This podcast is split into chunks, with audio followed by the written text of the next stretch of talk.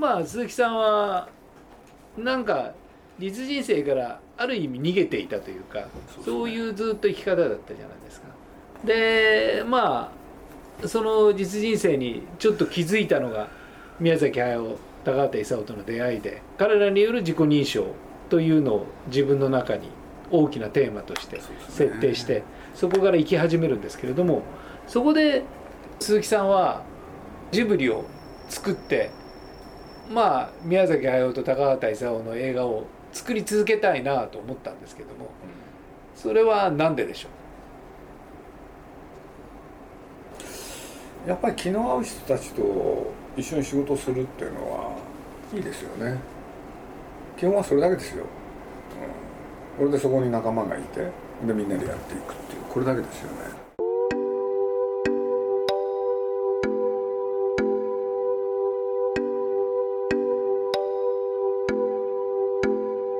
鈴木敏夫のジブリ汗まみれ。現在中央公論新社から発売されているジブリ30年の歴史を鈴木さんが語り尽くした本「風に吹かれて」先日の放送でこのインタビューの中から鈴木さんの幼少時代から宮崎駿監督高畑勲監督との運命の出会いを果たすまでの物語をお送りしましたが今夜はそこで伝えきることができなかった鈴木さんの学生時代のお話をお送りします。インタビュアーはロッキングオン代表の渋谷陽一さんです。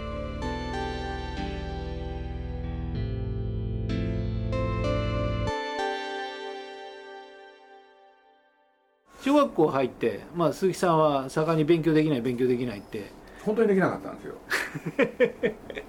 6年の1学期まで4って取ったことないんですよ5段階評価で。3と2と1ばかりだって。そう。でオール5の妹さんといつも比較されていたという話なんです本当にそうなんですよ。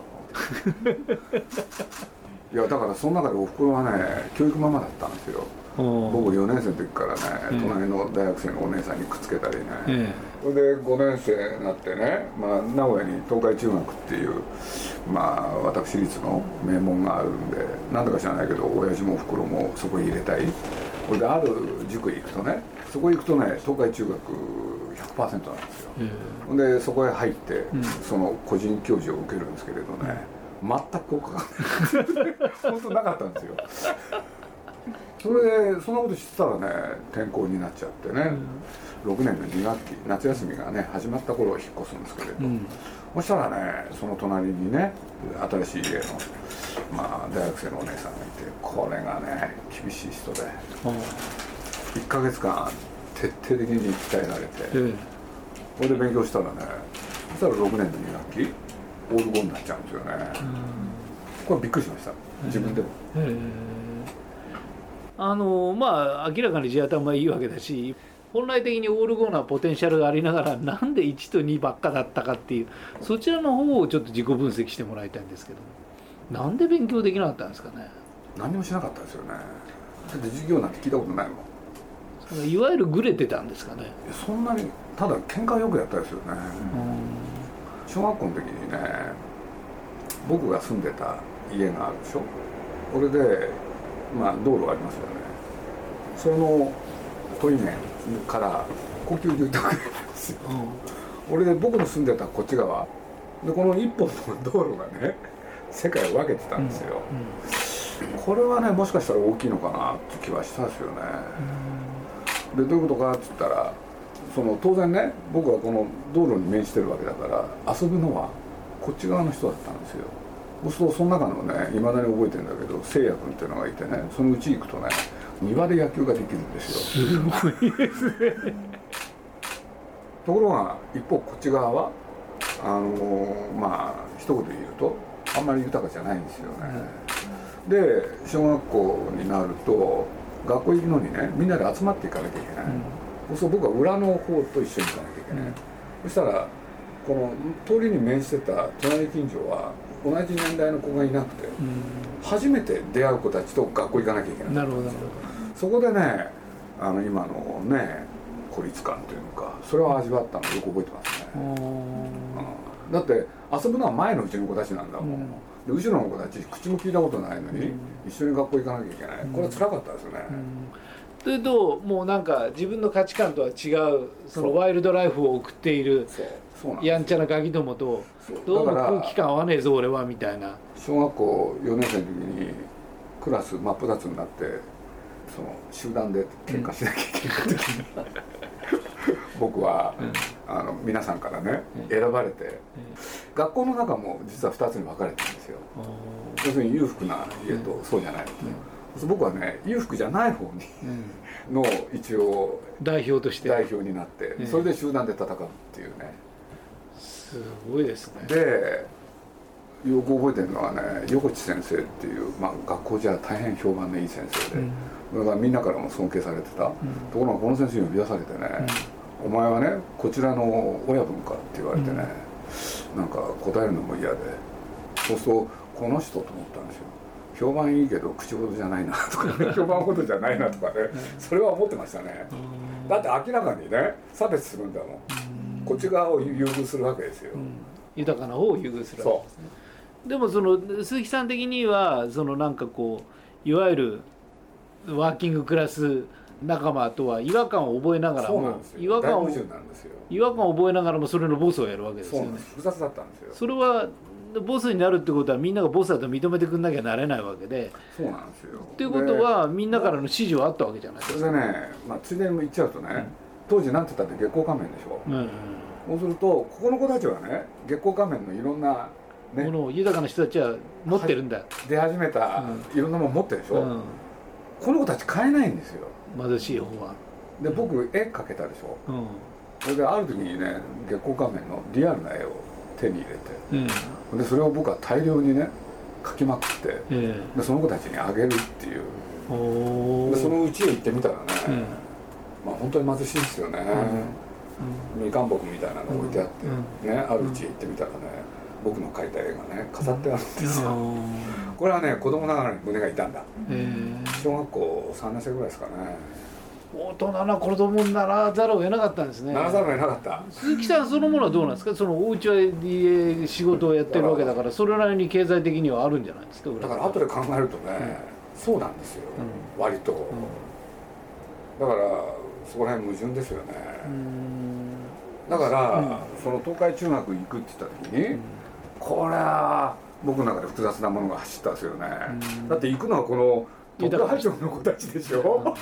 僕の側の町からは誰も東海中学行く人いないんですよ。だから受かった時に自分の中にね裏切り感があったんですよ。それは本当ですね。まあ今のお話を聞くと勉強のできる自分にはなりたくなかったんじゃないですかね。だから自分はそのワーキングクラスの仲間と一緒に、えー、そこでは自分は違法人であると子供心に思いながらもその子たちはきっとみんな勉強できなかったと思うんで。みんな勉強できなかった、うん、でその仲間だ俺はみたいな、うん、で普通にやりゃできたと思うんですよ。本当にポテンシャルはあったんだけども。引き裂かれてましたね。だから封印してたんだと思うんですよね。自分の勉強能力を。だからな結構複雑な子供でしたよね。複雑でしたね、ね、自分でそれはねあのみんなのようになれないなっていうのは思ってた。その豊かな子たちにもなれないし、うん、でだからといってこっちにもなれない、うん、それは自分の中でアンビバレンスでね、うん、子供ながらになんとなく分かってましたよ、だから中学入るでしょ、うん、そうこれは自覚的に勉強しないんですよ。なんかね勉強するの嫌なんですよ。そしたらまあ成績がね中学入った途端から、そうするとひどい成績なんですよ。もう最後から数えてですね、えー、もう10人ぐらいしかいないっていうね。ところがね2年生になって突然ね、えー、勉強しちゃうんですよね。これで僕ねすごいいい成績になるんですよ。で1年2年生終わった時先生に呼び出されて全部でね540人ぐらいいたんですよ、うん、これで400何十番上がったんですよね、うん。そしたら学校始まって以来であると。なんでね上がったかを言えって言われてね。で何だか知らないけどそういうこと覚えてるんですけどね、え言わなかったんですよ 理由を。言えなかったのかな分かんないけれど。鈴木さんの中で勉強のできる自分と勉強のできない自分というか勉強のしない自分のどっちを選ぶかっていういつもその選択を迫られていたわけなんですけどそうなんですよ。それ自覚的ではなかったですか？その時々の気分。ある種自覚的なんですよね。俺ねもうとにかくね中学2年終わった時にね先生に面個人面談があるんですよ、うん、俺でもうこれで名古屋大学は大丈夫だって言われてね、うん、その嫌になっちゃって。そこからまた勉強やめるんですよそれ勉強のできる自分でいることは嫌なんですか？なんか嫌だったんですよ。これでまあ中学高校一貫教育だったから、うん、そこから見事にね100万ずつ下がってくるんですよ。で最後ね高校になったらね780名まで行ってるんだけど、うん、あ740人かな？680万まで落っこちるっていうね鈴木さん的にはどうなんですか？その成績上がることは嬉しい反面嫌な反面みたいな。いや分かっちゃったんですよね中学2年の時分かったんですよ、うん、やればできる、うん、やらなきゃできない、そういうこと覚えたんですよ、子供ながらに、で中学に入って勉強しなくなってあるいは勉強するようになってというようなそのジェットコースターを繰り返している時に鈴木さん的にはその自分の中の人生をどう選ぼうか勉強のできる人の人生を選ぶのか勉強できない人の人生を選ぶのかみたいなそういうことは考えてたんですか？何も考えずにうんまあ進学校だったんでね、うん、とにかく大学行かなきゃいけない、うん、で僕はねあんまりそういうなんていうのかな自分のプランっていうのかそういうことを考えるのは得意じゃなかったんだけれどある日親父がねあの高校2年かな慶応行ってくれって言われたんですよ、うん、俺でまあ親父がねそこまで言うのも珍しいからそれはちょっとやろうか やろうかなって考えたんですよ、それをちゃんとやってあげると親父も喜ぶかなと思って。で何でもいいから慶応入ればいいかなと思ったんですよ、それと東京は行ってみたかった。俺でなんとなく名古屋にいるの嫌だった、うん、なんで名古屋にいるの嫌だったんでしょう？なんかね遠く行きたかったですね。うん、なんか東京行くと面白いことなんじゃないかなと思って。だから僕大学入るでしょ？そしたら同じ東海高校からね慶応って100人いるんですよ。そうすると学校行けば誰かに会うんですよ、高校時代のやつに。嫌なんですよね、せっかく東京来てるのになんでまた名古屋のって。でついに僕その仲間に加わらないんですよ。嫌だったんですね。せっかく東京来たんだから新しい人とって。というかまあ理由は明快ですよね。名古屋時代嫌なんですね鈴木さんやっぱそうなんですね、嫌だったんですね。だから今のお話を伺ってると要するに鈴木敏夫になろうとしてなれない悪戦苦闘の高校までの人生なんですね。切り裂かれた少年時代を延々過ごしてですよ。やっぱり自分の少年時代に対してのなんかこう割り切れなさというか自分は何だったんだろうと本当の鈴木敏夫は何なんだろうっていう思いがすごくあったんでそれをもういっぺん自分の人生を獲得するためには名古屋にいちゃダメだぞっていうすごい思いがあった自分が見つからないってやつですよね、ね、自分が自分になれないっていうっていうすごい強い思いがあって、うん、だったらこれは東京行くぞと、うん、もう本当名古屋嫌だった、うん、そこにはやっぱり自分がいないんですよね。あのじゃあ慶応受かって大学に出てきたらすごい楽しかったんじゃないですか。開放感めちゃめちゃめちゃくちゃ楽しかったですよね。本当に楽しかっただけれどあっという間にやっぱり学生運動の時代だから、政治の季節になっちゃうんですよ、でそうこうするうち大学入ったらねなんだか知らないけどいまだに覚えてるんだけど加賀谷君っていうのがいてねあれ慶応って文学部って1年生だけで自治会を組織するんですよ、うん、じゃあそいつがね今度が来てね委員長になりたいって言うんですよ。へえで手伝ってくんないかって言われて俺僕それを引き受けるんですよねなんすかね選挙請負みみたいなもんですよね。これでその一人一人のねクラス委員をこうやって当たってってねみんなの確約がいたんでこれならなれるかなと。で選挙やってみたらねなったんですよ。だからまずまず知りたいのはなぜその人は鈴木投手を選んだのかっていう、これ分かんないですよね。だからそのものすごいこいつ絶対向いてるというすごいですよね。改革だったんですよねそいつは。これで僕はまあ政治的にはね自分の中に何もなかったんでまあ変な言い方だけどこいつを委員長にするってのは面白いかなと思ってねそれを手伝うんですよね。いきなり鈴木敏夫が現れるんですけど大学に行って入った途端。入った途端なんですよ。いきなりジブリの社長が現れちゃうんですけどね。で見事委員長になるでしょ。だからそしたら他のね、うん、局長たちっていうのを選ばなきゃいけないんですよ、うん、そしたらそれはその選ばれた委員長の権限があるんですよ、うん、そしたらお前も手伝ってくんないかって言われて「俺何するの?」って言ったら「広報局長っていうのやってほしい」って言われて。その人すごいですよね。なんでそんな鈴木敏夫の本質を見抜いたんだ？分かんないんですよ。いまだに。だからまあそういう政治の季節じゃないですか。ですごくその内毛場もあったし各党派で、まあ、党派闘争があって。彼はそういう組織に属していて非常に政治的な人種だったわけですよね。そうですよね、うん、だから鈴木さんはそうじゃなかったわけです、ね、全然違う何の関係もないですよ、ただまあ巻き込まれていくわけです。そう巻き込まれ方なんですよ、うん、でもまあものすごくそんなのっぽり気分でちょっと関わりましたっていうような時代じゃないですよねあの時代は。まだ始まりですけどね。だからその中に巻き込まれていってその中で主要なスタッフを担っている鈴木さんの気持ちはどういうものだったんですか？何なんですかねそれはもう僕、まあ、ある種夢中っていうのかまあねこれ僕2年生だったんですけれどね。そしたら社会学会のその委員長に今度押されちゃうんですよね。で一応ね委員長になっちゃうんですよ僕。これでまあね政治的には僕のんぽりでしょ？これでのんぽりで最初のうちはねまあ、あのそうやって騒いでんだけれど慶応の、まあ、いろんなところでみんなねその弁護士資金で騒ぎ始めたんだけれどちょっと思いついたんですよあのこれ本当ね今考えると若気の至りなんですけれどね学校中で一番最初にね自分たちのクラスをストライキにしようかなって。そうするとね学校行かなくて済むからって。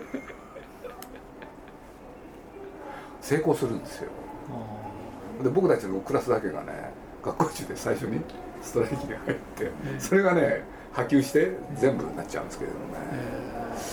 そういうのっていうのはねまあ本当僕は政治的には本当のんぽりでとはいえああいうの読んでたんですよね。人生劇場とか。そうあれ大隈ね重信の銅像をめぐっての学生運動っていうのが描いてあって。そうするとねある種の鬱憤話なんですよねあれ。そうそういうことでそういうことをやってもいいんだみたいなことをね自分たちでなんか納得するものがあったんでしょうね。これでまあいわゆる学生運動の嵐の中に巻き込まれてでまあそうはままさに巻き込まれですよね。でもまあやっぱりもう人生かける命かけるっていうそういう超リアルな政治の季節だったわけで、まあ、その真っ只中に鈴木さんはいてでやっぱり逃げた人たちもたくさんいるわけでそんなもうやってられねえやという。でも鈴木さん逃げなかったわけでだからなんかマルクス主義に共感はしてなかったけれどもきっとなんか反権力的な意識はあったんですね。すごく強くあったんですよね、と同時になんか本当に世の中変わるのかなとかね、うん、そういうなんかはあありましたよね、ね、だから半端な気持ちでやれない状況今の人たちには分からないけれどもまあ、ここのまま進めば大学にもいられないかなとまあ、就職も終わりかなと下手すれば周りで死んでいく人もあったし。いやもう周りはもう大変でしたよ、うん、どっか行っちゃってそのまま帰ってこない人とかねそういうのにも実際誘われるしね、うん、要するに組織化しなきゃいけないからみんなでねどっかに集まんなきゃいけないでしょ。これでやっていくうちにね当時慶応はねそういう人たちの集まる場所があの五反田の旅館だったんですけれどね。そこへね行ってでそういう中でねまあそういう専門家みたいな人いっぱいいるでしょ？そうどこそこへ入んないかとかいろんなねお誘いも来たんだけれど一方でねそこでね見ちゃうんですよ。要するに非常にねシステマティックにね運動がね組織化されててね指導してるやつがいるんですよ。30いくつなんですよね。そうすると学生運動じゃないんですよこれ。あれショックでしたね。うん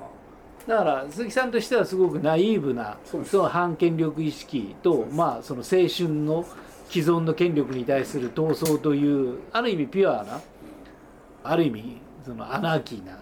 そういう運動体の中を自分でやっていたのにところが運動が継続していくためには組織が必要である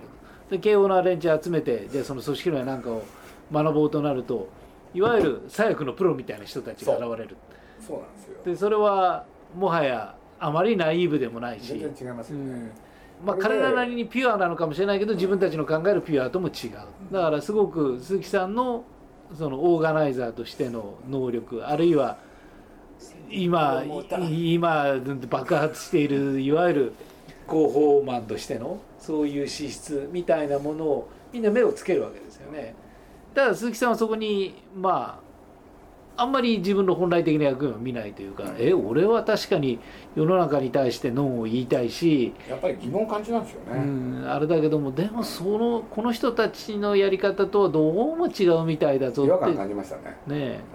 うん、そこに巻き込まれていくのは俺の人生じゃねえぞという。またもやここじゃない僕っていうのと向き合うわけですよねでもそこでその政治のロジックとは別のところにいるっていうのはかなりきつくないですか？きつかったですね。ね、でもよくそこで自分のなんか世界観を貫き通せましたね。怖かったのかもしれないですよね、だから自分の分かんないことで巻き込まれてくるの嫌だったですよね、やっぱり分かってる範囲でやりたかった。多分そういうことじゃないかですかね。その中で鈴木さんとしてはそこにはいられない。でも俺のいる場所はどこなんだろうそうですね。でもないぞと。ない。さあどうする？そうなんですよね。時は経ち就職の季節はやってくる。そうなんですよ。だからその就職の季節の時に一体自分で何していこうかなって真面目に考えたら何にもないんですよね。本当なかった。だからまあもともとモラトリアムの傾向もあったし一方でねなんかやりたいことなんてね基本的にはなかったけれどそれを問われる世代、うん、それと時代が僕は大きくねあのー、あったと思うのは僕はいまだによく忘れないのはね67年のね三田祭のテーマってね人類の幸せってやつなんですよ、うん、びっくりしますよね今考えると。そこに個人はどこにもないんですよ。それがその数年間の後瞬く間に個人の方へね来るわけでしょ。あの時代の変化はその渦中にいながらすごいなんか、うん、こうやって世の中っていうのは動くんだなってことを実体験してましたよね。あの僕の学生時代のね、一番親友だった男がいて、でこの大島博っていうんですけれどね、この男が僕にねいろんなことを教えてくれてね一つはね僕就職先がねないもんだからっていうのか就職したくないもんだからそしたら担当のね教授がね大学院来ないかと。誘ってくれたんですよ。で僕実を言うとすっかりその気になるんですよ。大学に行こうと。でそしたら大島っていう友達がね「なんだお前は?」って言われたんですよね。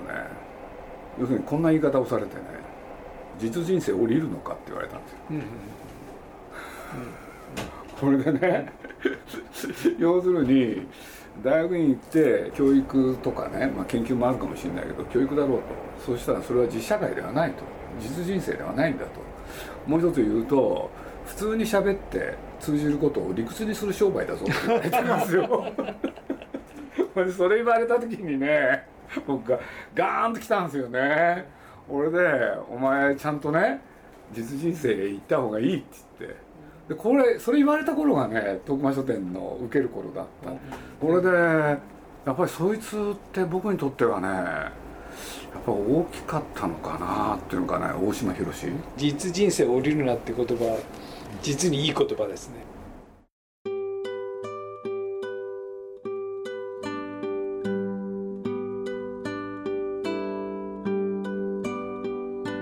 この後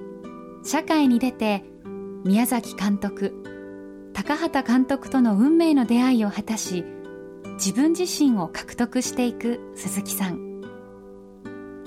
鈴木さんの幼少時代からスタジオジブリを設立し現在に至るまでの歴史を語り尽くした本「風に吹かれて」は中央公論新社から好評発売中です。このお話の続きはぜひ本の方でお楽しみください。